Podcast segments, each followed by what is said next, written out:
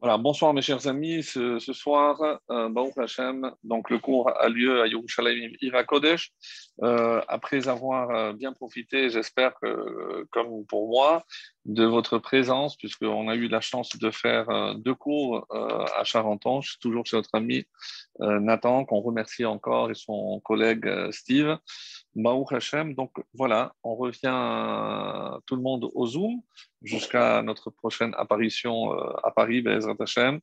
Et euh, donc pour une paracha très particulière, la paracha de Réé, elle n'est pas très longue, mais euh, elle annonce toujours le mois de Elul. En effet, quand le mois de Elul arrive, on sait qu'on commence à se préparer, bien évidemment, pour les fêtes de Tishri, pour le jugement. Alors, on va essayer de mélanger un petit peu donc tous ces événements. Autrement dit, la paracha de Réé et surtout son titre, euh, voix. Est-ce que une bénédiction ou une malédiction peut se voir? Ça, c'est euh, une première question qu'on va essayer d'aborder. Qu'est-ce que ça veut dire Réé, Anochi Noten Belacha ou Klala donc, euh, on va voir que c'est une présentation extrêmement rare, extrêmement, on va dire, incompréhensible, puisqu'il euh, ne s'agit pas de, de, voir, il s'agit peut-être d'écouter. Sache, euh, comme chez Israël, et surtout que c'est Moshe qui nous parle, il ne leur a pas montré quelque chose, voilà, ça c'est la bracha, ça c'est la klala, donc c'est pas, c'est pas visible. Alors, je vous lis l'introduction, et donc c'est pour ça qu'on va s'arrêter sur, sur ce verset qui euh, contient, on va dire, comme vous le savez, le, titre de la paracha contient son essence. Vois, je mets devant vous aujourd'hui bénédiction et malédiction. Alors, nos ramim vont faire remarquer que dans les versets qui suivent, le terme hayom est cité trois fois. Je vais continuer. Et asher tishmeu al mizot Hashem elokechem asher etrem hayom donc Hayom qui se traduit aujourd'hui. Et enfin, le troisième verset, Hayom. Trois fois dans trois versets, donc je vous lis directement la traduction. La bénédiction, que vous écoutiez les commandements d'Hachem, votre Dieu, que je vous ordonne aujourd'hui. La deuxième fois. Et la malédiction, si vous n'écoutez pas les commandements de Hachem, votre Dieu, donc on voit bien ici que c'est l'écoute. Et on, reviendra sur cette notion de l'écoute lorsqu'on abordera peut-être euh, plus en, détail et plus en profondeur tout le thème de la Teshuvah et euh, le contenu du mois de Elul. Et que vous écartiez de la voie que je vous ordonne aujourd'hui pour suivre les dieux des autres que vous ne connaissez pas. Donc, c'est clair, c'est un petit peu comme on va voir plus tard, donc la, vie et la mort, euh, le bien et le mal. Ici, c'est bracha et klala. Et quand on comprend ici, parce que on passe d'un singulier à un pluriel, on dit voix, je parle au singulier, l'ifnechem devant vous. Une des explications, on va dire classiques, euh, consiste à dire que sache que ce que tu fais aura une implication, pas que pour toi-même, mais pour la collectivité d'Israël. Donc, en fonction du choix que toi, tu vas faire, sache que les conséquences seront auront une portée euh, pour le bien ou le contraire pour l'ensemble du peuple. Donc tu dois bien réfléchir avant de faire un geste, avant de faire une action, parce qu'il n'y a rien qui soit anodin et rien qui soit individuel. Kol Israël Arevim Zelazé, on est tous responsables les uns des autres. Et rappelez-vous cette image ô combien connue de nos maîtres qui nous rappelle, c'est comme si on est tous dans un même bateau. Je peux, moi, à ma place, faire un trou et dire c'est ma place, je l'ai acheté. Oui, mais si le bateau coule, c'est par le trou que tu feras à ta place. Donc, on est responsable aussi du sort des autres. Et ça, c'est l'ifnechem. Donc, prendre à sa juste mesure justement l'envergure et la responsabilité qui est la mienne par les choix que je vais opérer, parce qu'il faut que je comprenne que ça concerne la collectivité. Ça, c'est l'ifnechem, devant tous. Toi, tu vois, toi, tu vas décider de faire ce que tu as à faire, mais sache que les conséquences incombent à tout le monde. Donc ça, c'est un premier point. Mais ça ne répond pas à la question pourquoi euh, le terme hayom est répété trois fois? Euh, s'il est vrai qu'on va beaucoup parler de la vision aujourd'hui, donc on consacrera un autre cours à l'écoute. Et vous verrez aussi très intéressant, peut-être la semaine prochaine, dans deux semaines, ou Shoftim ou Kitetse, où euh, il sera question d'écoute et vous allez voir comment ces deux cours vont, Bezrat Hashem, se compléter. Donc, dans la paracha de Nitzavim, qui est lu toujours euh, à proximité de euh, Rosh Hashanah, puisque tout le monde sait, Atam Nitzavim Hayom, vous vous tenez aujourd'hui. Aujourd'hui, c'est une allusion, comme on va le voir, de la bouche de nos maîtres, de nos chachamim. Hayom, quand est-ce qu'on se tient tous devant Hachem pour être jugé? Bien sûr, c'est une allusion à Rosh Hashanah. Atam Nitzavim Hayom Kulechem, vous êtes tous, tout, tenez tous aujourd'hui euh, devant Hachem. Et si on continue, afin, euh, le verset suivant, afin de te faire passer dans l'alliance, ton Dieu et dans ton serment, euh, que Hachem, ton Dieu, tranche avec toi aujourd'hui, deuxième fois, afin de te constituer aujourd'hui. Donc là encore, c'est le même phénomène, assez curieux, deux, à deux parachiotes près, notre paracha de Réé, on retrouve ce terme qui revient à trois reprises, et plus loin, dans trois parachiotes, la paracha de Nitzavim aussi, on verra à trois reprises le terme Hayom. Donc maintenant, il nous reste à définir pourquoi on a dû répéter. Alors, parmi les nombreuses explications proposées par nos Rachamim, vous verrez qu'il euh, y a aussi une allusion à Réé. Comme on va le faire d'ailleurs cette année aussi, Réé tombe toujours le Shabbat où on annonce pardon, le mois de Elul, ou alors c'est souvent aussi Rosh Chodesh Elul. Donc, qu'est-ce que les Rachamim ont déduit Que Réé est connecté avec Elul, et qui dit Elul, c'est aussi Rosh Hashanah, puisque tout le mois de Elul se termine et on entame Rosh Hashanah. Alors, si vous voyez l'écriture du mot Réé, c'est la première et la dernière lettre, c'est Resh et c'est Rosh Hashanah. Et au milieu, Aleph, Aleph, c'est la première lettre du mois de Elul. C'est-à-dire, dans Réé, il y a le message qui concerne aussi bien tout le mois de Elul, la préparation, et Rosh Hashanah, le jugement. Donc, et, c'est à cela qu'on va consacrer notre cours de ce soir. Donc, qu'est-ce qu'il y a de si important dans cette paracha pour que ça constitue justement une préparation à un jugement?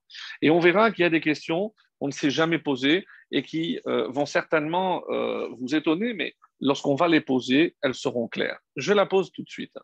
Imaginons que, euh, vous recevez une convocation euh, pour un jugement. Excès de vitesse, quelque chose de, pas trop grave, etc. Donc, quelle est votre réaction? Dès que je sais que je dois me présenter devant un tribunal, eh ben, évidemment, je vais préparer ce, ce, ce, ce jugement. Comment?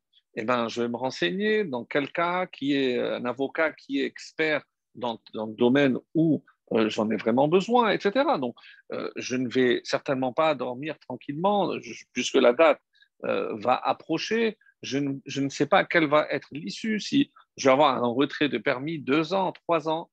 Mais, mes amis, le jour de Rosh il ne s'agit pas d'un retrait du permis, il s'agit du retrait de la vie. En effet, si on ne prend pas conscience que le jour de Rosh on va marquer qui va vivre encore un an et qui, va, qui ne va pas vivre.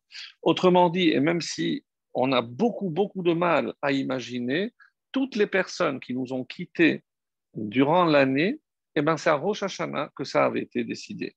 Donc, comprenez, alors, je ne parle pas maintenant des paramètres dans le jugement, est-ce que c'est par rapport aux fautes ou pas, on ne rentre pas dans ce débat-là, mais simplement que on doit véritablement prendre conscience que le jugement, c'est quelque chose de sérieux. Donc, il y va de la vie ou son contraire. Donc, et qu'est-ce qu'on fait, nous, la veille? Donc, imaginons que le tribunal commence le, matin très tôt, au lever du jour, euh, le premier jour de Rosh Hashanah. Donc, la veille, qu'est-ce que je vais faire? Eh ben, Moi, j'aurais compris que euh, ben, je vais faire une veillée, je, vais montrer à Hachem que, que, mon sort, ma vie m'importe et que je, ne vais pas aller dormir en sachant que demain je vais être jugé, je ne sais pas quelle va être l'issue de ce jugement. Mais pire encore, excusez-moi ce terme, mais qu'est-ce que je fais?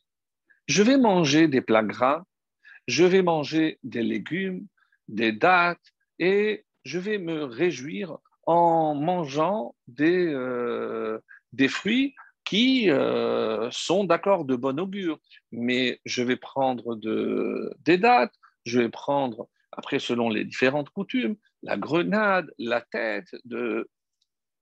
Mais est-ce que quelqu'un qui s'apprête à euh, subir un jugement, il, a la tête à manger, et il est lui-même, il se mange lui-même, tout, le démange. Je ne vais pas m'installer, euh, faire un repas, alors que... Euh, donc, comment concilier finalement cette attitude avec le sérieux de ce jugement?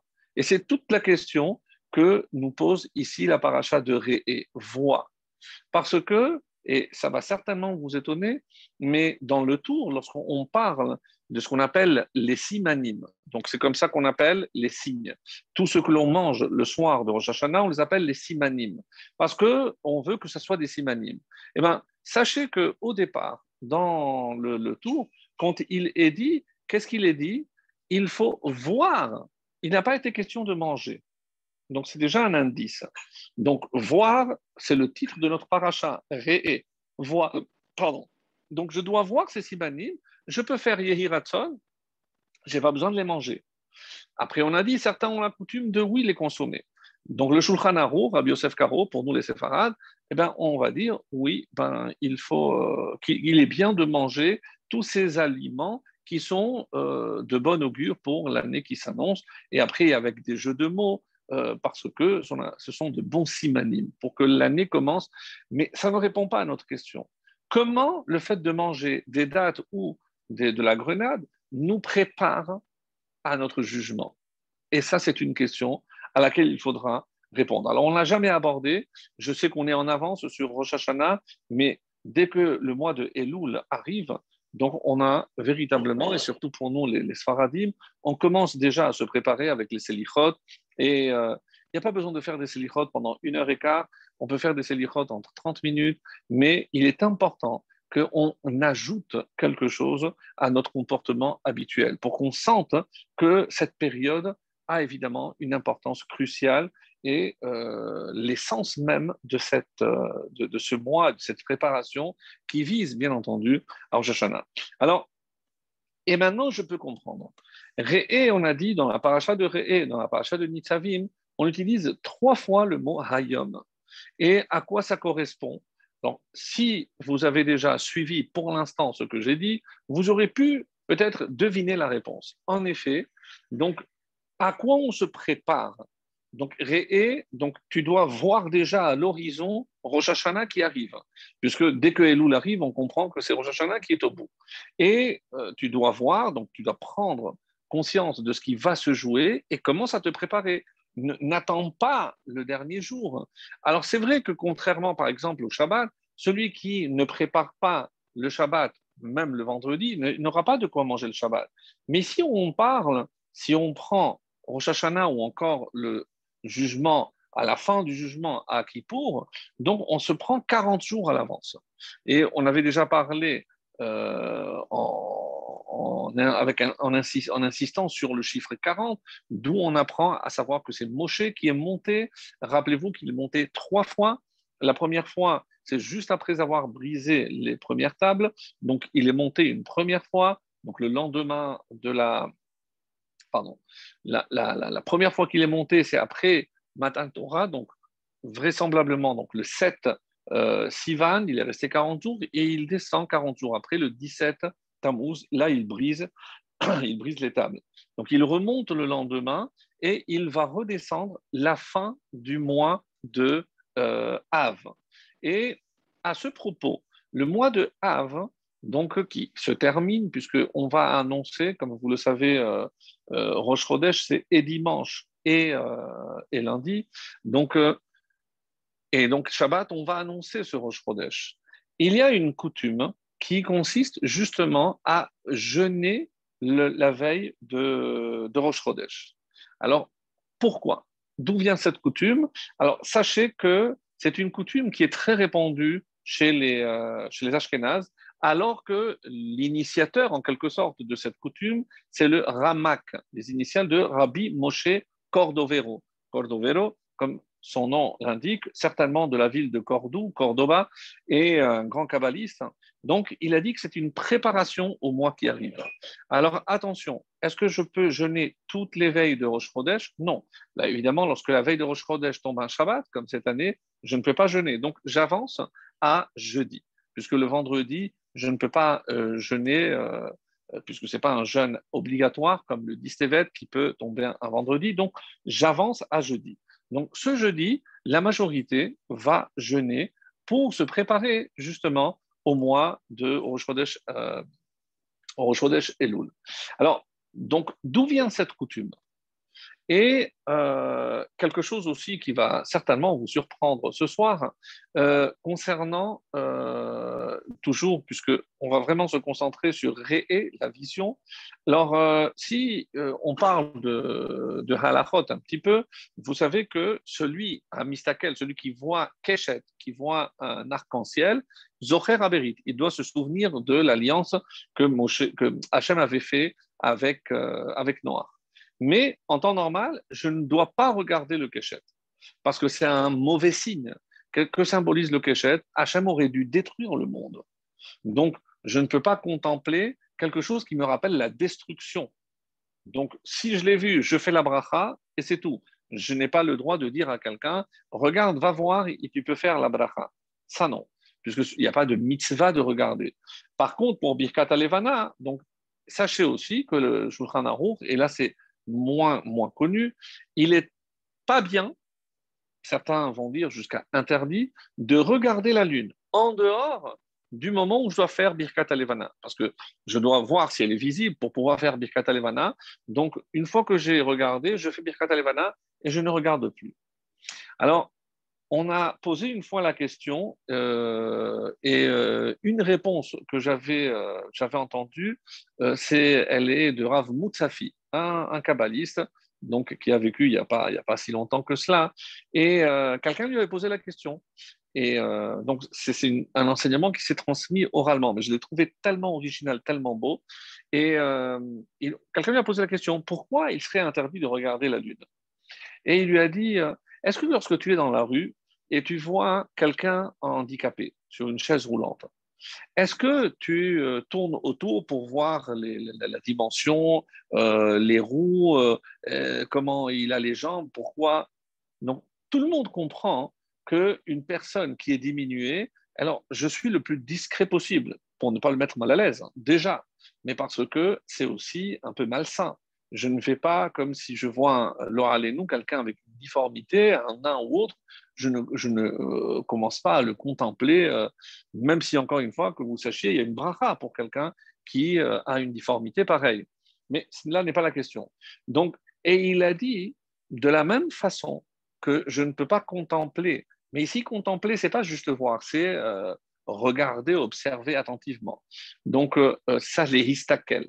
Et pourquoi je ne pourrais pas voir la lune alors, rappelez-vous, c'est un ancien cours qu'on avait fait, quand la lune est venue se plaindre devant Dieu, comment tu as fait une seule tête avec, euh, non, pardon, une couronne pour deux têtes, en parlant du soleil et d'elle-même. Et qu'est-ce que Hachem a fait? Il a diminué la lune. Donc, la lune, telle que nous la voyons aujourd'hui, elle est diminuée. C'est comme si elle avait un handicap. Et j'ai trouvé la réponse tellement belle parce que pour nous, on l'a toujours connue sous cette forme, puisque depuis la création, elle a eu cette forme. Mais pour nous rappeler que ce n'est pas sa forme, et comme il est d'ailleurs écrit et prophétisé, c'est lorsque le Mashiach reviendra, elle brillera sept fois plus comme le soleil. Donc, qu'est-ce que ça va donner dans le ciel? Pour l'instant, on n'en sait rien. Ce n'est pas un cours euh, d'astronomie, mais en tout cas, euh, elle aura euh, une autre aura puisqu'elle ne devra pas, elle ne devra plus dépendre de la lumière du soleil. Est-ce qu'elle aura sa propre lumière?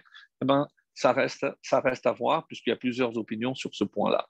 Donc, ça, c'était par rapport donc à euh, le fait de contempler quelque chose. Et on dit aussi que je n'ai pas le droit de voir un rachat. Je n'ai pas le droit de contempler non plus quelque chose qui me rappelle euh, quelque chose de mal. Par exemple, euh, je ne pourrais pas aller rentrer dans la chapelle Sixtine et regarder, puisque c'est une œuvre qui a été érigée pour la Vodazara. Donc, je ne peux pas passer devant une église ou une cathédrale et contempler et dire qu'est-ce que c'est beau. Donc, il y a des choses que je ne dois pas voir. Et ce soir, on va parler des choses qu'il faut lui voir. Donc, ça, c'est par rapport donc à ce point extrêmement important. Et je n'ai pas maintenant répondu encore aux trois fois Hayom, mais vous l'avez compris.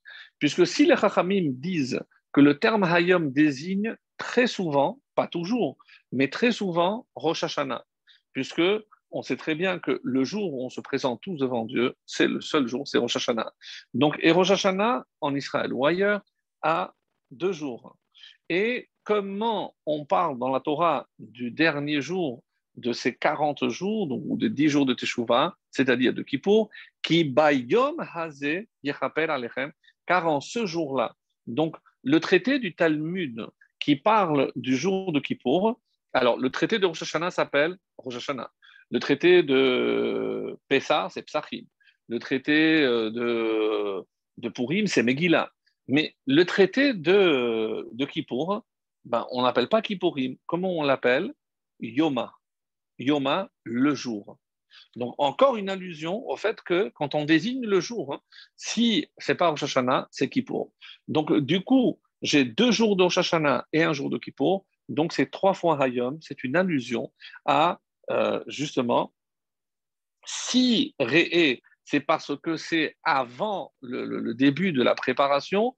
Donc, Nitzavim, on est en plein. Et c'est pour cela qu'on répète encore une fois, c'est euh, trois, fois, trois reprises le mot Hayom. Voilà un petit peu ce que l'on peut dire sur cette répétition. Mais ce n'est pas tout, puisque, encore une fois, le, euh, ce Shabbat sera le 29 euh, Av. 29 Av, on peut dire quasiment le dernier jour, puisque après le lendemain, c'est le 30, c'est le premier jour de Rosh Chodesh, et le lundi, c'est le deuxième jour de Rosh Chodesh. Alors, il est écrit euh, dans un livre qui s'appelle le Seder Hayom, qui euh, nous dit que s'il est vrai qu'il y a une coutume de jeûner la veille de tous les Rosh Chodesh, mais il y a euh, quatre cas où on ne peut pas le faire. Alors, ce qu'on fait généralement, on l'avance. Quels sont ces cas-là? C'est les initiales forment le mot khatat. Khatat, c'est un péché. Khatat, alors, le chet, c'est le mois de Cheshvan. Pourquoi? Parce que sinon, ça voudrait dire que je jeûne le dernier jour de Tishri. Et le mois de Tishri, en tout cas à partir du lendemain de, de, de, Kippour, je ne jeûne pas le, mois de Tishri. Puisqu'il y a, a il y a la fin de Sukkot, et jusqu'à la fin, je ne fais pas tachanounim, donc je n'ai pas le droit de jeûner. Donc la veille de Cheshvan, je ne jeûne pas. Ensuite, Tevet. Tevet, je ne peux pas jeûner parce que Rosh Tevet tombe toujours pendant Hanouka. Et donc, il est interdit de jeûner Hanouka. Donc, je ne peux pas jeûner la veille du mois de Rosh Chodesh Tevet parce que c'est Hanouka. Ensuite, Iyar. Pourquoi je ne peux pas jeûner la veille Puisque quel, quel est le mois qui précède Iyar? C'est Nissan. Et on sait, tout le mois de Nissan, on ne fait pas Tachanounim et on ne fait pas de jeûne. Donc, je ne peux pas jeûner la veille de Iyar. Et enfin, Tishri. Euh, Tishri, donc le, mois de Elul, lorsqu'il va se terminer, je n'ai pas le droit, puisque, encore une fois, à Tishri, je vais jeûner déjà à Kippour et je ne fais pas un jeûne supplémentaire, donc le, mois de Elul. Et sachez que euh, certains chassidim euh, commencent à se préparer, ils n'attendent pas Elul pour se préparer puisque entre Rosh Chodesh Elul et, euh, et Kippour, il y a 40 jours. Mais pour ceux qui, les chassidim, rishonim, comme ça c'est marqué, ils avaient l'habitude de jeûner 40 jours. Mais si pendant ces 40 jours, je ne veux pas jeûner le Shabbat, je ne veux pas jeûner à Rosh Chodesh, donc je n'ai pas 40 jours. Alors qu'est-ce qu'ils faisaient? À partir de quand on a dit que les chassidim souhaitent déjà une bonne année, dès le lendemain du 15 Av puisque dès le 15 Av, on est séparé de 55 jours. Donc, si sur ces 55 jours, j'enlève tous les Shabbats, hein, les fêtes Rosh Chodesh, donc il reste 40 jours. Donc, les Chassidim, ils jeûnaient 40 jours, mais pas à partir de Rosh Chodesh, bien avant. Donc, on n'a jamais vu une fête qui nécessite autant de préparation comme Rosh Hashanah et Kippour. Ça, c'est par rapport à ce que l'on peut dire par rapport à cette coutume. Et vous savez comment, euh, chez les Ashkenazim, il y a un seder, il y a un rituel particulier on appelle, il y a une prière particulière qui est un peu plus longue, avec des sélichot et tout, et on appelle ça Yom Kippour Katan. Yom Kippour Katan. Et donc, je citais tout à l'heure le livre qui s'appelle le Seder Yom, et il rapporte la chose suivante. Même ceux qui n'ont pas l'habitude de jeûner toutes les veilles de Rosh Chodesh, à part celles qu'on a citées, eh ben, ils feront un effort de jeûner la veille de Rosh Chodesh Elul. Et ils ne donnent pas d'explication. Alors, pourquoi cette veille serait-elle plus importante que toutes les autres veilles? Pourquoi, oui, il faudrait à ce moment-là jeûner, donc ça va tomber ce jeudi, le jeudi qui arrive. Pourquoi? Pourquoi ce, ce qui pour Katan serait plus important que les autres? Alors, si je dis Kippour Katan, un petit Kippour, c'est évidemment par opposition à ce qu'on appelle le vrai Kippour, Kippour Gadol. Et là, il, euh, une réponse extraordinaire qui nous dit la chose suivante. Quand est-ce qu'on a véritablement été pardonné pour la faute du Vaudor, qui est considérée la première faute du peuple juif en tant que tel, puisque au moment où on a reçu la Torah, on est devenu un peuple. Avant, on était une horde d'esclaves qui étaient sortis d'Égypte. Là, on est véritablement, ça nous a constitué en tant que peuple. Donc, la première faute en tant que peuple, c'est bien évidemment la faute du Vaudor. Et là, donc, euh, comme on l'a rappelé, la première fois Moshe devait descendre avec la Torah, il va briser les tables, il va remonter le lendemain et pour descendre la fin du mois de euh, Av. Et ensuite, il remontera une troisième fois, c'est le, premier Elul, 40 jours. Et quand est-ce que Dieu va lui dire tikid valecha Quand est-ce qu'il va vraiment accorder le pardon au peuple juif? Eh bien, justement, c'est le jour de Kippour. Donc, on parle ici du pardon. Donc, quand est-ce que Dieu pardonne? C'est le jour de Kippour. Ça, c'est Kippour Gadol. Parce que c'est vraiment, et c'est c'est pas c'est pas faux de dire c'est le jour du grand pardon. C'est vraiment avéré. C'est pas juste un titre de film, mais c'est par rapport à ce qu'on explique véritablement. C'est on peut appeler euh, le jour du grand pardon. Donc il y aurait le jour du petit pardon. C'est ce que, ce que ça veut dire pour. Alors qu'est-ce que ça veut dire euh, Pourquoi à ce moment-là, la veille du mois de, de Rosh Chodesh Elul serait Yom Kippur Katan? Eh ben, on a une trace dans notre tradition qu'au euh, moment où euh, le texte que l'on lit d'ailleurs le jour de jeûne, on dit Vaïchal Moshe. Moshe a commencé. Mais il y a une interprétation très belle qui dit lorsque Moshe priait et qu'il voyait qu'Hachem ne, voulait pas pardonner au peuple, donc Vaïchal, Chal, Chal c'est cholé, il, il, il, en est tombé malade. Moshe Rabbeinu est tombé malade de voir que malgré son insistance, malgré ses prières, Dieu n'accordait pas son pardon. Et alors, quand il arrive, donc avant de monter la troisième fois, à la fin de la deuxième fois, lorsqu'il a tellement prié, qu'est-ce que Dieu lui dit, ce fameux 29 euh, Av Pesol lecha avanim karishoni. Donc Dieu n'a pas parlé encore de pardon, mais il l'a laissé entendre.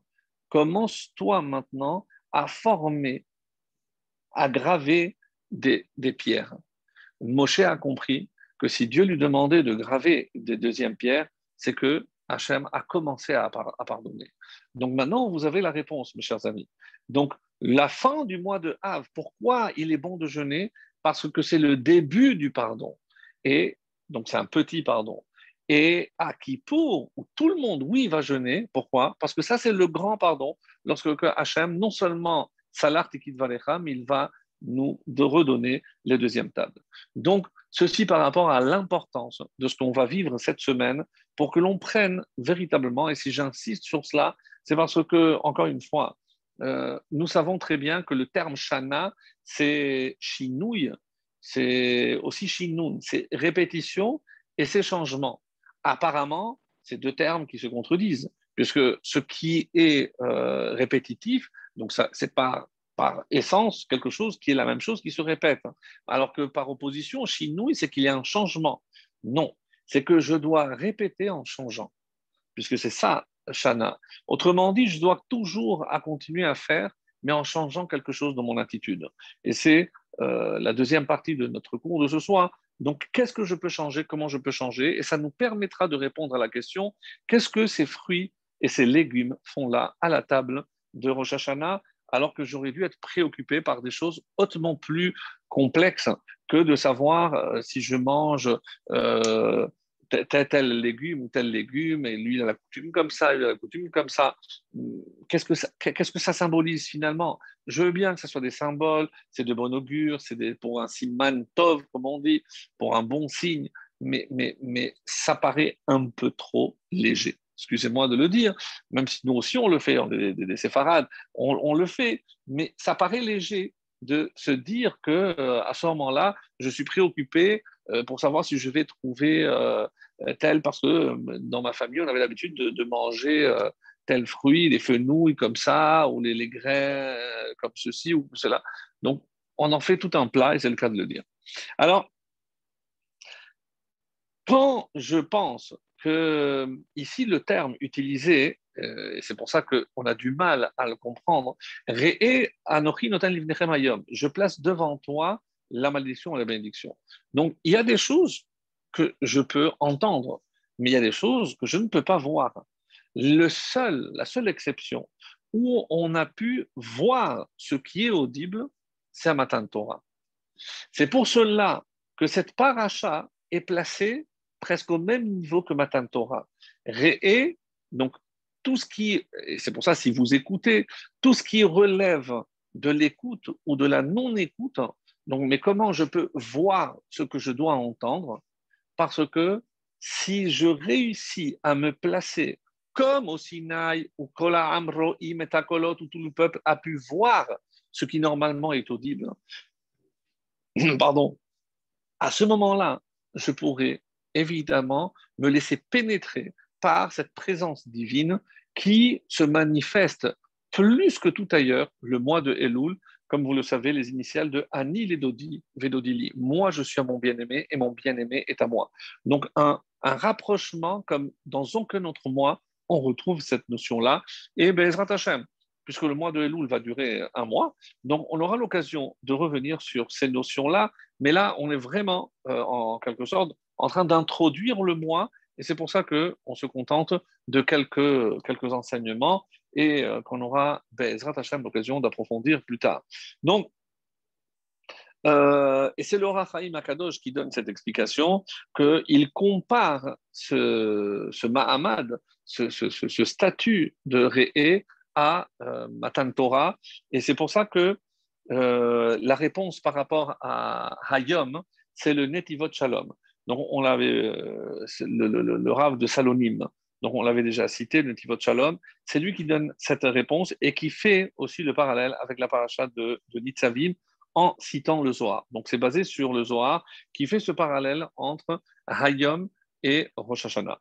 Alors, comme on l'avait déjà dit, dans Re'e, on a dit aussi que Re'e est Loul Hayom ou voit Elul, c'est aujourd'hui, lorsque Shabbat, ça tombe euh, Rosh Chodesh. Sinon, je peux dire Re'e Elul Hashavua, voit parce que Elul va tomber cette semaine. Donc, ça, c'est d'après euh, la, la, qui voit toujours une allusion parce que c'est comme ça qu'on est censé se, se, préparer. Alors, là, j'aimerais euh, aborder un, point extrêmement important, puisque la, notion même de voir, et comme je l'ai dit, qu'on allait euh, s'attarder aujourd'hui sur cette notion-là, il y a une explication euh, qui, qui est citée par le sabbat de Kelem.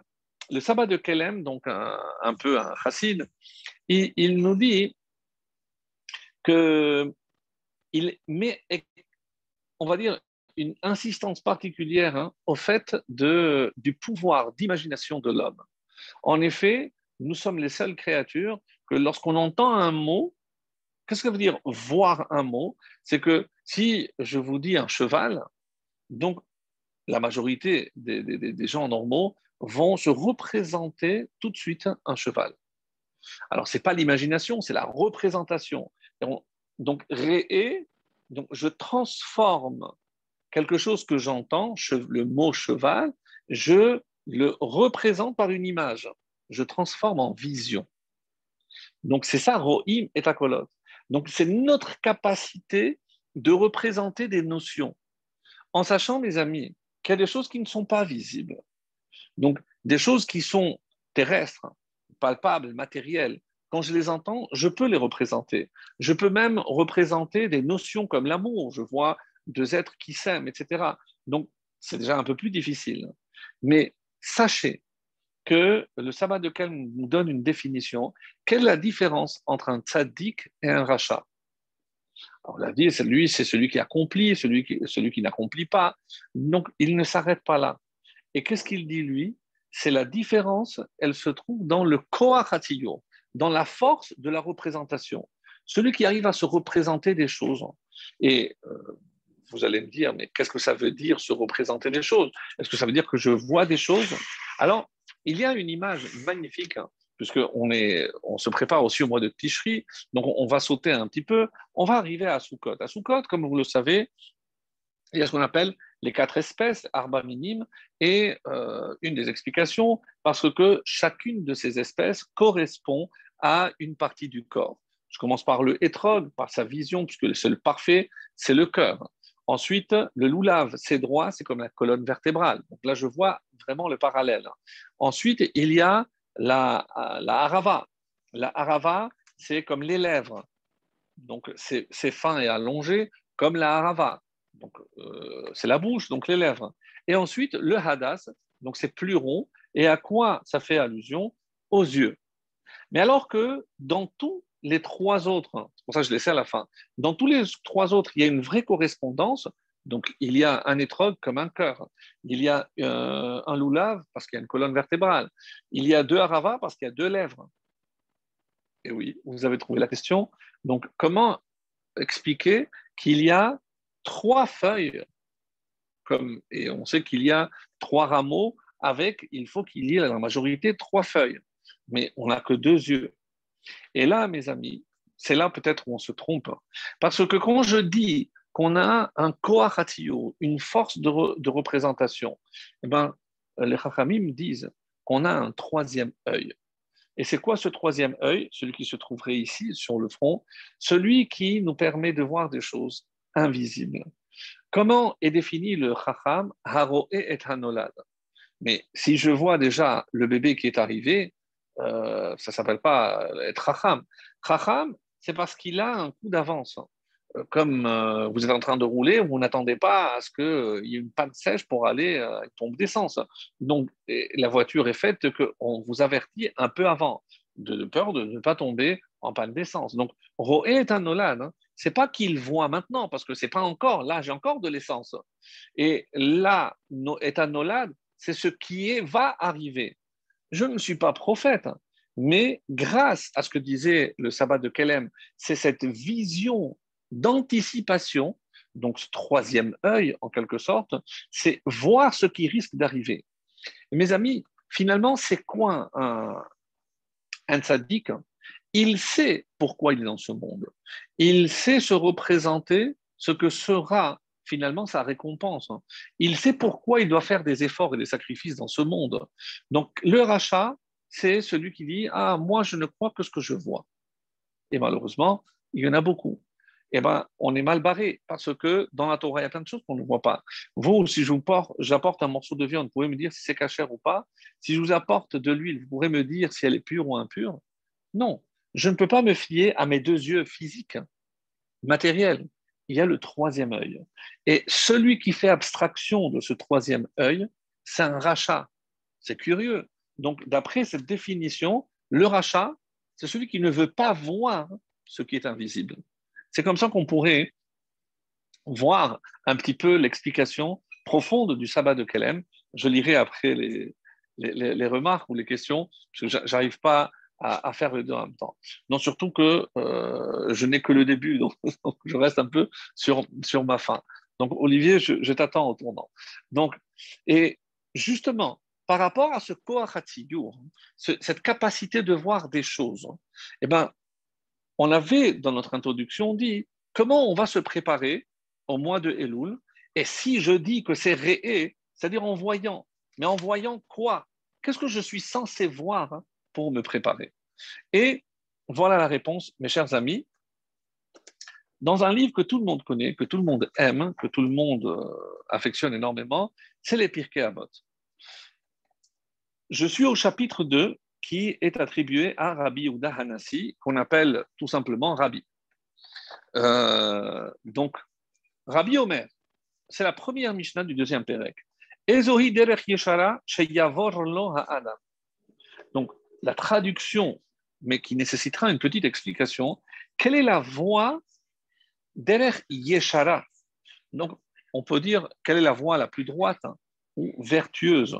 Et donc, retenez ce terme ici de Yeshara, parce que, si on a le temps, ben, on va aussi aborder cette question-là. Donc, quelle est la voie vertueuse qu'un homme doit choisir? Je m'arrête là. Qu'est-ce que ça veut dire que l'homme doit choisir? S'il s'agit des mitzvot, mais il y a un shulchan aruch, il y a les, lois, il y a la lachot, que, moi je vais choisir, mais c'est moi qui choisis. Ça, je peux manger, ça, je ne peux pas, ça, je peux voir, ça, je ne peux pas voir. Que ça veut dire qu'il choisit, lui, une voie? Mais la voie, c'est la voie de la Torah, et la voie de la Torah, ben, ça c'est blanc, ça c'est noir, ça c'est permis, ça c'est interdit. Je, ne comprends pas. Qu'est-ce que le, le, rabbi, euh, ici, Rabbi Udanasi, veut nous dire? On a du mal à comprendre. Alors, il y a une très belle explication de Rabbi Ovadia de Bartinora qui rajoute, quand euh, je vous lis l'explication directement en français, donc ça nous fait gagner du temps, Rabbi disait quelle est la voie vertueuse qu'un homme doit choisir, c'est-à-dire qu'il doit choisir pour, il rajoute, pour guider sa vie. Ah, alors de quoi on parle ici? On parle de midot.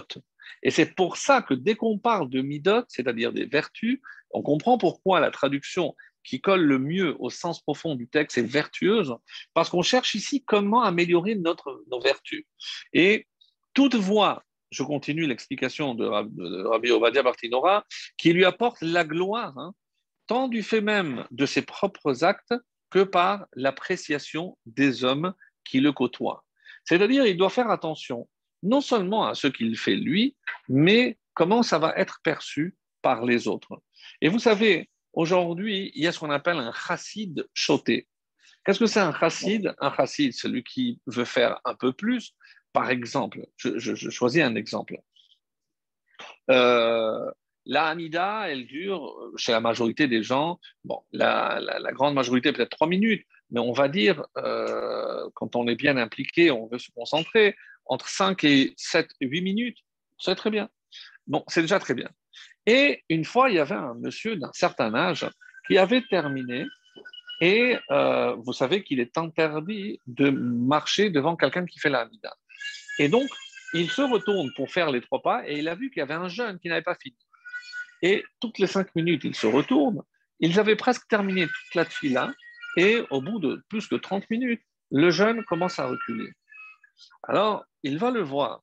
Il lui dit, tu sais, c'est très bien de faire ta amida, mais fais ta amida avec tes pieds, pas avec les miens.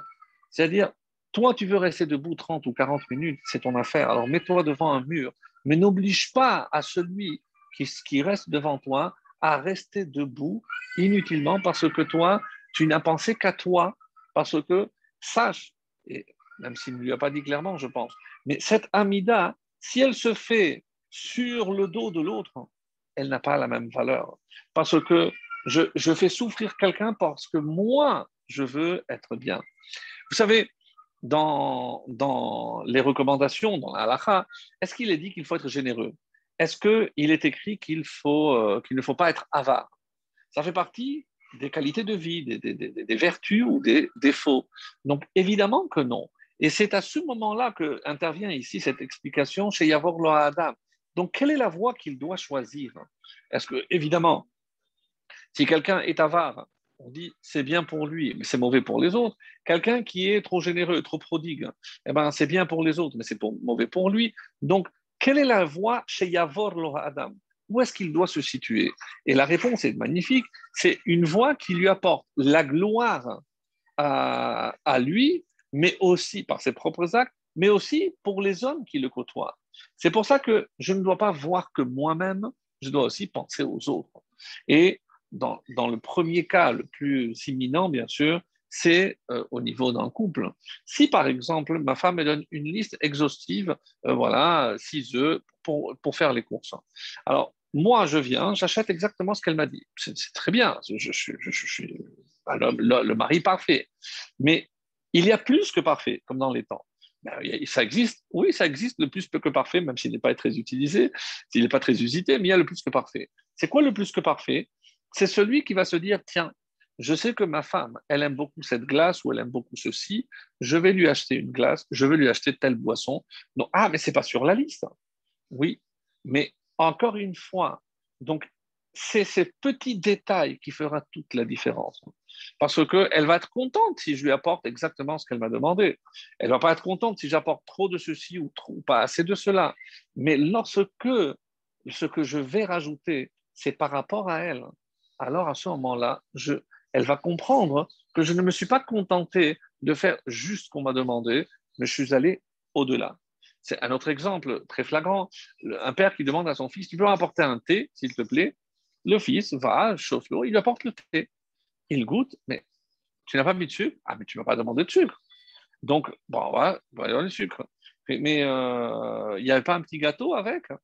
Alors, euh, papa, alors tu aurais pu dire, papa, mais si tu veux, non. C'est devancer les besoins de l'autre sans qu'il ait besoin. Ça, ça va très bien au marocain parce qu'il parle peu et on attend beaucoup. Donc, si je dis à mon fils, alors peut-être que je peux lui dire, papa, est-ce que ça te ferait plaisir? Tu préfères du sucre ou des sucrètes Est-ce que ça te ferait plaisir un petit gâteau de maman Ah oui, c'est très très gentil de ta part. Et donc, je me suis acquitté comme il faut de une vraie mitzvah, parce que je ne me suis pas contenté. Mes amis, avec de bons dieux, c'est la même chose. Donc, il y a celui qui va faire exactement ce qu'il faut faire. Donc, Shabbat, il rentre à telle heure, telle heure. Il sort à telle heure, à telle heure juste, je rajoute pas une minute avant, une minute après. Euh, au contraire, je joue juste avec la limite. Surtout les fumeurs sont très nerveux, donc à, la minute près, il faut sortir pour la première cigarette, etc. On peut rien lui reprocher. Il a fait son Shabbat. Oui, il a fait 23 heures. Mais celui qui veut faire Rabbeinu il veut rajouter. Celui, comme ici à Jérusalem, on ne se contente pas de 20 minutes, on fait 40 minutes avant la Alors, ça prouve quoi? Si je fais plus qu'on me demande, ça prouve mon amour pour Hachem. Donc, ici, on ne parle pas de faire la halakha. Donc, quelle est la voie que l'homme doit choisir? La halakha, c'est la halakha, permis, permis, interdit, interdit. Non. Mais quelle attitude? C'est pour ça quand il, rajoute pour guider sa vie, comment je vais définir comment je vais faire les mitzvot? Pas quel mitzvot, ça c'est le ranaro. Alors, je continue.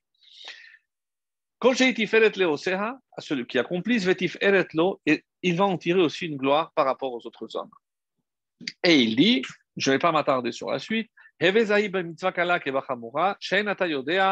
euh, je me contente juste de traduire, sois attentif à accomplir un commandement léger, entre guillemets, autant qu'un commandement plus lourd, plus sévère, car tu ne connais pas la euh, récompense des, euh, qui est, ou le salaire qui est attribué à chaque commandement. Alors, et il dit, puisque c'est à cela que je voulais arriver, bien sûr,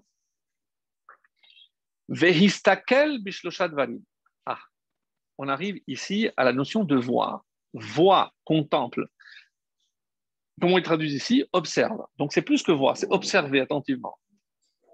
Observe trois choses et tu n'en viendras pas à commettre de transgression. Les amis, on a ici dans les Pirkei Avot hein, une recommandation de ce que je suis censé voir pour ne pas fauter. Et on passe à côté. Donc, Rabbi Udanasi, le rédacteur de la Mishnah, le Nasi, le prince, il nous dit si tu es capable de voir ces trois choses, eh ben, tu ne commettras jamais de faute. Alors, avec cette introduction, on écoute attentivement ce qu'il a à nous dire. Mais des choses que vous connaissez. Da malema lamima, sache ce qui se trouve au-dessus de toi. D'accord? Sache ce qui est au-dessus de toi. Ain ro'a, la réponse, c'est que l'œil voit ve'ozen shomat et une oreille qui entend tout. Donc Hachem, il voit tout et il entend tout. Ce que tu dis, ce que tu ne dis pas, ce que tu te dis à toi-même. Donc il entend tout. Il sait, puisqu'il voit au fond de toi, quand tu fais quelque chose, comment tu le fais et comment tu aurais dû le faire. Ve'krol ma'asecha et troisièmement, que tous tes actes sont écrits, bah, c'est faire, dans le livre. Le livre, je ne sais pas. Donc, ça, certainement, euh, certains parmi vous d'ailleurs euh, confondent ou se disent, mais il y, a, autre chose qui ressemble drôlement, oui, c'est effectivement au chapitre 3, la première Mishnah, et c'est un autre Tana, c'est un autre euh, maître qui dit ben Mehalal el Omer, à peu près la même chose. Donc, vois ces trois choses, hein. il va le dire sous une autre forme, et tu ne viendras pas à commettre. Alors, c'est quoi les trois choses? Sache d'où tu viens, où tu vas, et devant qui tu devras rendre des comptes. Donc, c'est un petit peu, donc il y a un parallèle que je ne vais pas étudier, parce que ce serait un peu trop long, mais c'est très riche déjà en soi pour essayer de comprendre comment, en contemplant, en observant ces trois choses, eh ben, je ne vais pas fauter. Qu'est-ce que ça veut dire, comme il dit ici, euh, puisqu'il y a certains, donc il y a dans les interprétations, où commence? Finalement, il y a combien de choses? Est-ce que je dois dire malema lamima Où, où s'arrête? Où commence? Où je devrais mettre les deux points? Donc, pour que tu ne viennes pas faire euh, des fautes. Malema lamima, est-ce que c'est la première chose? Ce qui se trouve au-dessus de toi ce serait peut-être la première chose, et c'est comme ça que la majorité, évidemment, va comprendre. Deuxièmement, l'œil qui voit et l'oreille qui écoute. Troisièmement, tous tes actes sont écrits dans le livre. Voilà comment il faut comprendre. Mais maintenant, je me demande, et j'essaye de comprendre, mais comment, euh, qu'est-ce que ça veut dire? Ça veut dire savoir que Dieu est là-haut. Évidemment, et maintenant vous comprenez pourquoi observe, ré Parce que ça ne se voit pas. Mais je vous demande, à Rosh vous voyez, vous, un juge, vous voyez un jugement, vous êtes à la synagogue, vous écoutez le chauffard, vous voyez bien, vous mettez le talit bien, vous essayez de vous concentrer, on voit rien. On voit rien de ce qui se passe là-haut dans le vrai tribunal céleste. Donc, qu'est-ce que ça veut dire? Mal et mal, mais à ce moment-là, tu es censé voir, imaginer, te représenter. Sabbat de Kelem, cette notion de représentation. Si je pouvais me représenter là-haut comme un accusé qu'on est en train de juger, eh bien, oui, je vivrais autrement ce, jour de Rosh Hashanah. Alors, c'est comme ça qu'il faut, qu'il faut comprendre. Alors, il y a un livre que je cite souvent qui va nous aider à comprendre cette Mishnah extraordinaire. C'est le Sefer Haïkarim, le livre des principes, littéralement, de Rabbi Yosef Albo. Certains ici en Israël, ils disent Elbo, mais bon, pour nous, c'est Albo, euh, c'est aussi d'origine espagnole, donc euh, on connaît ce, ce, nom de famille, Albo. Alors, il dit euh, il se base sur les 13 articles de foi de Maïmonide.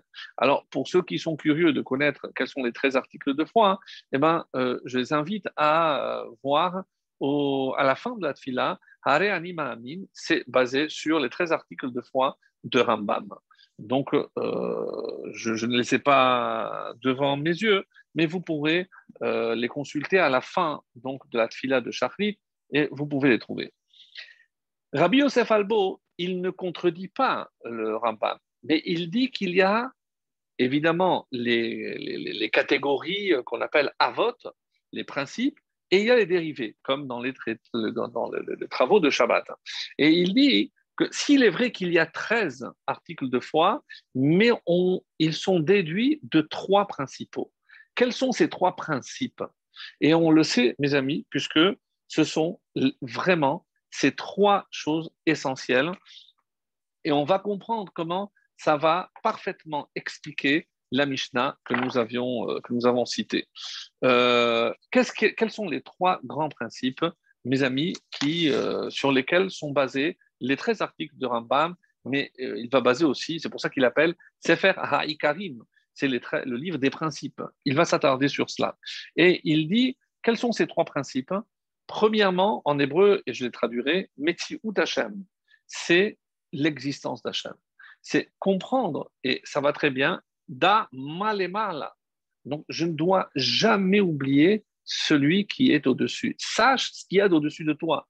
Évidemment, il y a un juge, il y a un jugement, le maître du monde, donc c'est lui qui existe, il est au-dessus de tout. Ça, c'est Rambam va euh, presque quatre ou cinq articles euh, de, foi sont basés sur ce principe de euh, Hashem. Ensuite, il y a ce qu'on appelle Sacha Onesh. C'est l'Ashgacha Pratit.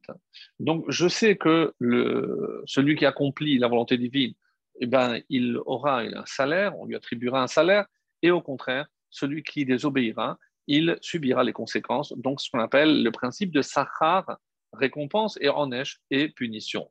Et euh, ce qu'on appelle la Pratit. Donc Dieu donc, surveille chaque, chacun individuellement. Et enfin, euh, un grand principe, évidemment, euh, et on le trouve aussi dans les 13 articles de foi de Rambam, Torah minashamay. Torah minashamay, ça veut dire je n'ai pas le droit de toucher une seule lettre à cette Torah, parce qu'elle vient du ciel. Torah Moshe.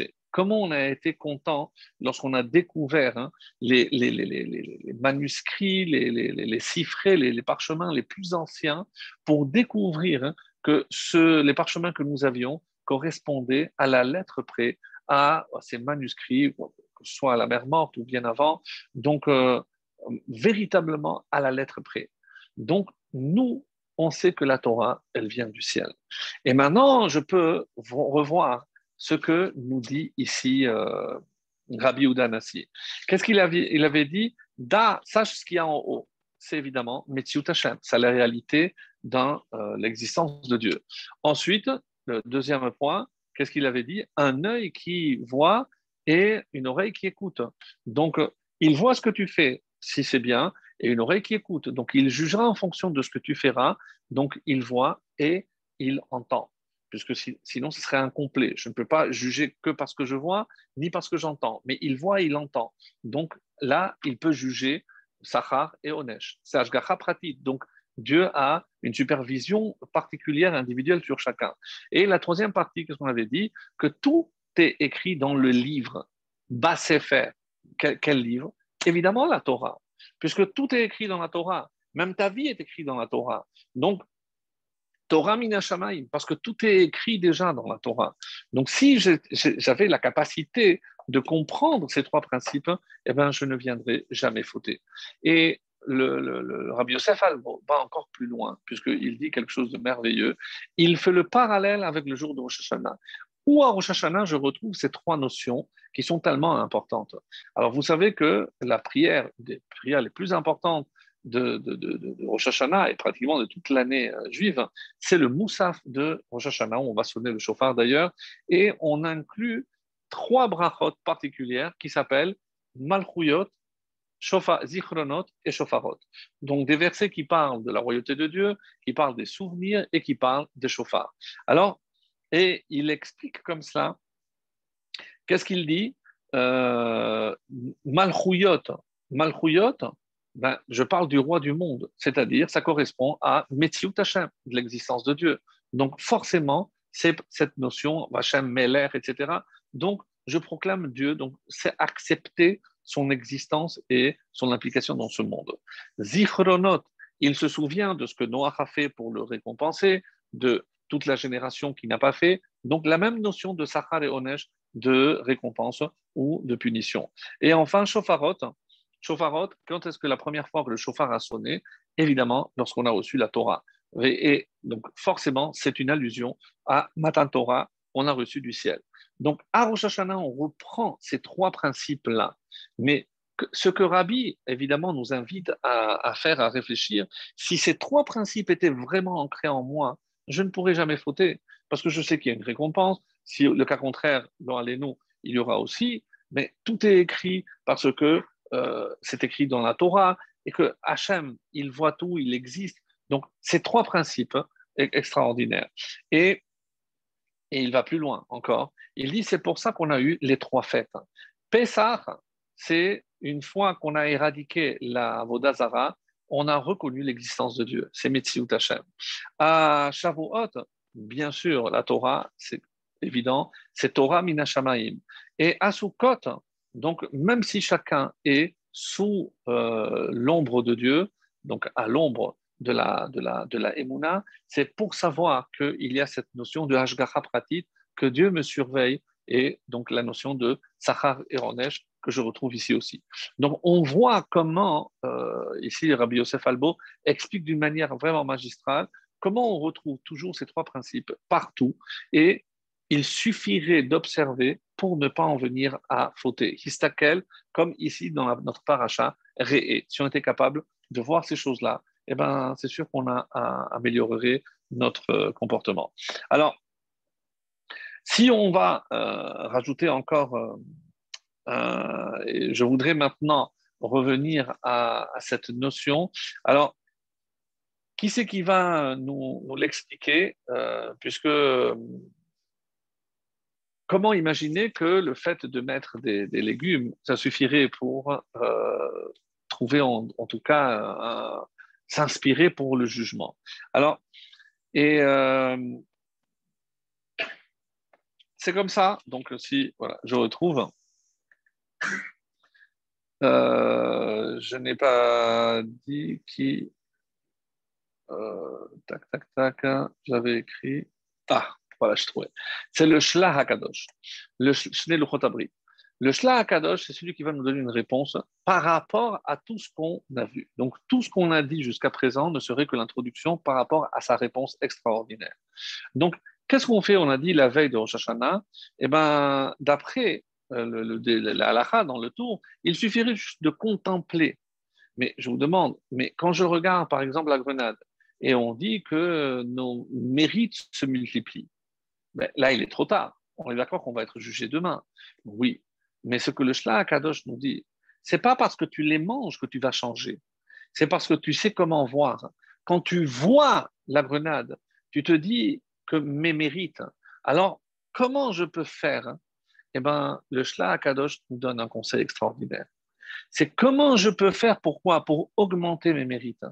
Eh bien, je décide dans ce soir de Rosh Hashanah de prendre quelque chose sur moi, de faire ceci, de rajouter une demi-heure d'étude, de faire deux Mishnayot. Deux Mishnayot, ça va prendre dix minutes. Aujourd'hui en français, traduit, commenté, magnifique. Je vais faire deux Mishnayot par jour. Donc, quand je sais que chaque lettre de la Torah est considérée comme des milliers de mitzvot, chaque lettre que j'étudie, donc imaginez si je prends deux Mishnayot par jour, tout ce que ça va représenter. Donc, de la même façon, quand je vois, par exemple, la, tête du poisson, la tête, et qu'est-ce que je me dis? Qu'on soit à la tête et pas, et pas à la queue.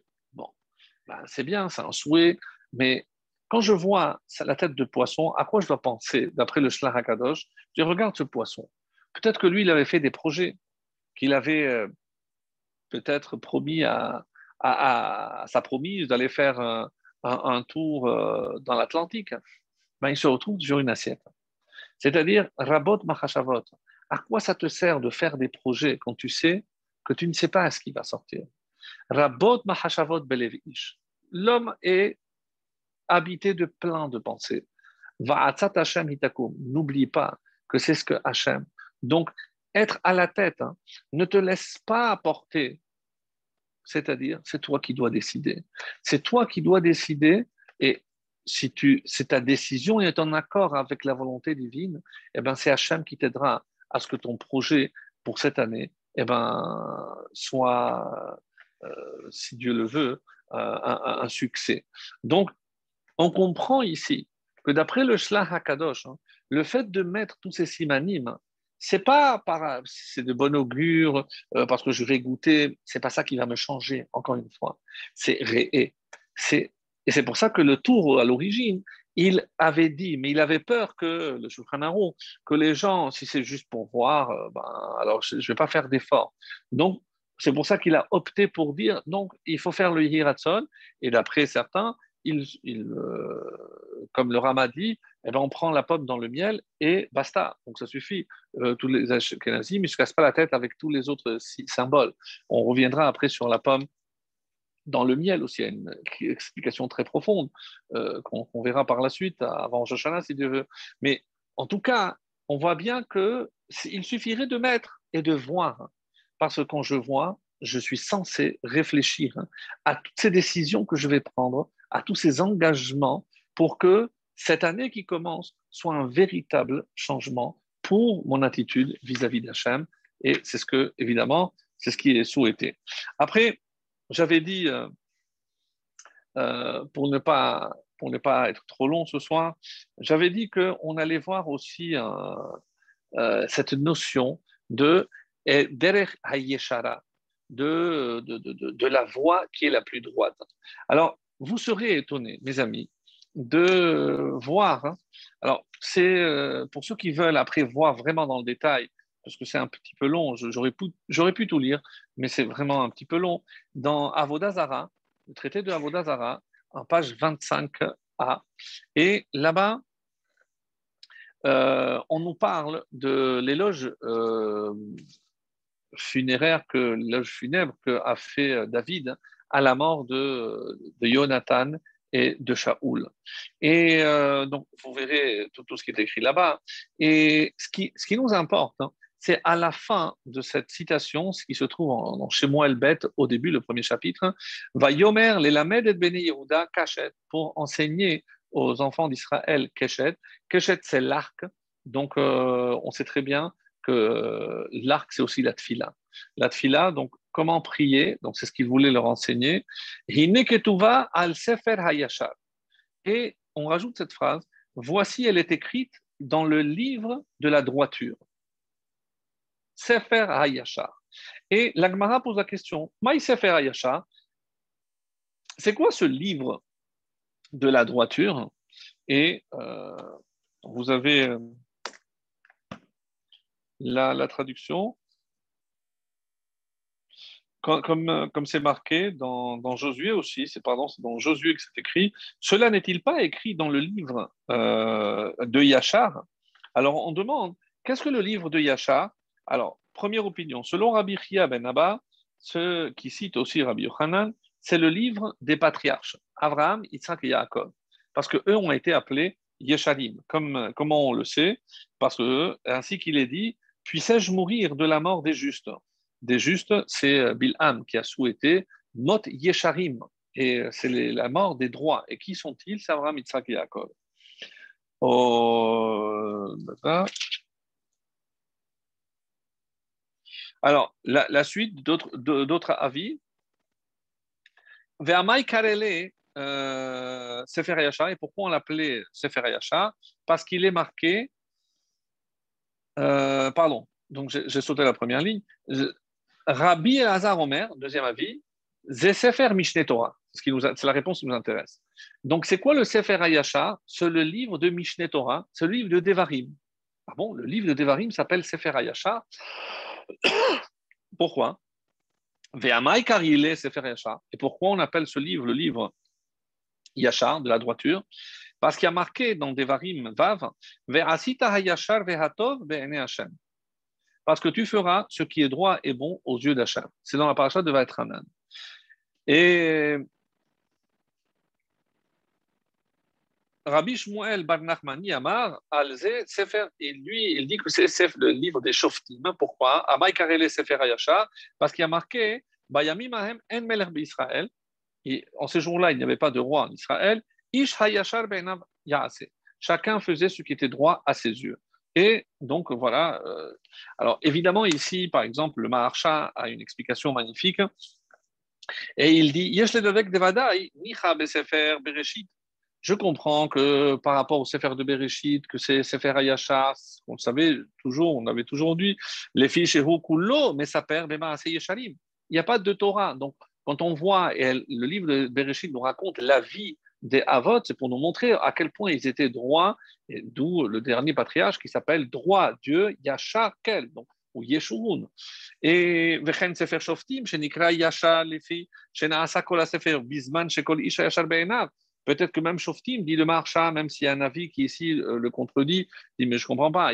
Une fois c'est cité euh, Yachar et tu vas appeler tout le livre Yachar. Regarde dans le Sefer Shemot aussi, il y a marqué Hayashar, euh, tu feras ce qui est droit. On n'a pas dit Shemot parce que c'est cité une seule fois. Alors, il continue et il dit Aval Sefer Mishneh Torah, un litam. Le marcha dit Mais par contre, je ne comprends pas pourquoi le Mishneh, dans le livre de Devarim, on peut l'appeler Sefer Yashar. dirtiv be milat. C'est juste parce qu'il a marqué le livre, le mot Yashar, Nikra Sefer Yashar. Alors, c'est lui qui pose la question. Ben, Sefer Shemot aussi a marqué Ve'ashar ben c'est tu feras ce qui est droit à tes yeux. Alors, parce qu'il a marqué une fois Yachar, tu vas appeler le livre Yachar, chez Mot aussi Non. Venireli, de Durte de Maitinan, Haikra, Ve'asita Ve'hato, Maitinan Leleinian, Lifni. Et qu'est-ce qu'il veut nous dire par là? C'est parce que chaque fois que Hayashar est cité dans le livre de Devarim, et vous allez voir, c'est cité cinq fois. deux ou trois fois déjà dans notre paracha, dans Va Etranan et dans Shoftim. Alors, c'est assez impressionnant lorsqu'on regarde, je vous donnerai les références que vous pouvez voir. Alors, qu'est-ce qu'il dit? Donc, c'est pour l'ifnim mishuatadin. Qu'est-ce que c'est l'ifnim mishuatadin C'est au-delà de la loi. Il y a ce que la loi demande, et Yachar, c'est celui qui fait ce qui va au-delà. Donc, il ne se contente pas de faire la loi. On pourrait se poser la question, finalement, alors, qu'est-ce qui est supérieur? Qui est supérieur? Le tzaddik ou le yachar? Celui qui est droit ou celui qui est juste Et euh, on a plein d'exemples dans la Gemara qui nous dit que lorsque quelqu'un a fait telle chose comme il fallait, alors il est tzaddik, badavaz, on peut être un tzaddik parce qu'on a fait ce qu'il fallait concernant ce point-là. Mais yachar, hein, quand on traite quelqu'un de yachar, hein, c'est une attitude générale. Rappelez-vous ce que Rabbi a dit. Derer yeshara. C'est-à-dire, c'est une attitude globale, pas dans un point précis. Le tzaddik, il peut être tzaddik dans ce point et un peu moins dans un autre. Mais yachar, c'est beaucoup plus global et c'est beaucoup plus difficile. Et c'est pour ça que c'est parce qu'on ne se contente pas de faire le juste minimum, le minimum euh, requis, mais on est toujours en essayant de faire toujours un peu plus. Et c'est comme ça qu'il va expliquer. Par exemple, il y a un cas de bar metra. Moi, j'ai un terrain et je, veux, je, vais le mettre en vente. Eh ben, je sais, bar c'est celui qui est à côté de moi. Donc, mon voisin, la, la ne m'oblige pas, mais on conseille d'aller proposer ton terrain d'abord à ton voisin. Comme si je vais vendre mon appartement, eh ben, si mon voisin veut agrandir le sien, eh ben, même si la ne m'oblige pas, ben, c'est bien. Et pourquoi? Parce qu'il y a marqué que tu feras ce qui est droit et ce qui est bon. Et on dit quelle est la différence entre ce qui est bon et ce qui est droit? Donc, Tov, c'est par rapport à Hachem. Et Yachar, ce qui est droit, c'est par rapport aux hommes. Donc, tu peux t'en tirer en disant, euh, ben, je ne suis pas en train de dire que je vais lui faire un prix, le même prix. C'est Zenéné Vezelo lui, il en profite, et moi, je n'ai pas de perte. S'il me propose moins que quelqu'un d'autre, là, je ne suis pas obligé. Normalement, toute la Gemara traite euh, plein de cas par rapport, et c'est ce qu'il explique ici. Et on dit, mais pourquoi euh, je, devrais aller voir mon voisin? Et la Gemara, elle cite ce verset, parce que tu dois faire ce qui est droit et ce qui est bon. Donc, c'est, euh, comme l'explique ici très très bien le Maharsha, c'est au-delà de ce qui nous est exigé. Mes amis, nous sommes la veille de Elul. Nous allons faire des selichot. Nous allons essayer de faire des efforts. Mais c'est pas manger un peu plus strict ou euh, non c'est adopter une attitude générale hein, qui relève de l'effort qui est en deçà. Je ne me contente pas de faire le juste minimum, hein, aller au-delà. Et c'est pour ça, Ve'atov, c'est euh, Pshara lifni mishmuatadin, ve'ainu mishum, debekrad el el mine klal kol chelka mitzvot, dirtiv shamor tishmerun et mitzvot Hashem, ve'asher tivecha, et après on rajoute on, ve'asita, mais on a déjà dit, tu feras toutes les lois et les décrets, donc c'est déjà dit. Pourquoi la suite du verset dit, et tu feras hayasha, ce qui est droit? La preuve, dit ici le marsha, que ce n'est pas lié aux mitzvot. Les mitzvot, tu fais ce que tu as à faire. Mais Hayasha, c'est au-delà. Et comme vous le savez, c'est euh, euh, aussi euh, une coutume de, prendre ce livre qui s'appelle Messilat Yesharim. Messilat Yesharim, donc du, Ramchal, je vous invite à, lire hein, le 18e chapitre puisque c'est aussi un livre de chevet pendant cette période. Il existe en français. Donc, lisez attentivement le 18, euh, 18e chapitre. Et il dit, il, vous savez que c'est basé sur euh, la Mishnah de Rabbi Pinchas Ben Yair. Donc, comment on peut passer de grade en grade? Et il est question ici de Midat à Chassidout. Comment je peux devenir? Alors, évidemment qu'un Chassid, c'est pas un chassid comme on l'appelle aujourd'hui, qui, qui, est collé ou attaché à une sorte de, à une, une des formes de chassidout. Non, la chassidout ici, midat chassidout, et finalement correspond parfaitement à ce que nous sommes en train de dire. C'est-à-dire, qu'est-ce qu'il faudrait faire pour être en deçà de la Autrement dit, yasha. Qu'est-ce qui pourrait nous amener à avoir ce comportement Donc, c'est ce qu'il va, c'est ce qu'il va dire. Et euh, donc, la Gemara, dans, Ta'anit 15, posera la question là-bas clairement, et sa conclusion, c'est que le Yachar est supérieur au Tzaddik. Alors, comment on voit par exemple que Abraham était un Yachar? Rappelez-vous, dans la Hakeda, Hachem lui dit Lève la main, ne le touche pas. Ça y est, sois content. C'est magnifique. Donc, tu es, content parce que tu n'as pas eu le toucher. On sent qu'il lui dit surtout ne le touche, non, ne le touche pas. Et pourquoi? Parce qu'Abraham insistait laisse-moi juste euh, verser un peu de sang. Il voulait à tout prix le faire. Vous savez, on va, on va conclure peut-être avec ça. Il y a une coutume, euh, vous l'avez déjà entendu, de couvrir le, le chauffard avant de le sonner à, à Kippour. Alors, bon, c'est parce que, comme c'est, on va faire la bracha, donc, mais euh, il y en a qui disent pour ne pas que quelqu'un le touche ou qu'on regarde, etc. Et d'où vient cette coutume, les amis? De Abraham. Lorsque Abraham s'apprêtait à sacrifier son fils, on dit Vaïven Misbeach, il a construit un hôtel. Vous savez comment on construit un hôtel Il faut lever des pierres. Hein et les placer pour qu'il y ait une sorte d'hôtel, un, un, promontoire, donc quelque chose d'élevé pour pouvoir placer ensuite son fils. Mais c'est un vieillard, hein. il a 137 ans, il a un jeune homme ici de 37 ans, pourquoi il ne donne pas un coup de main?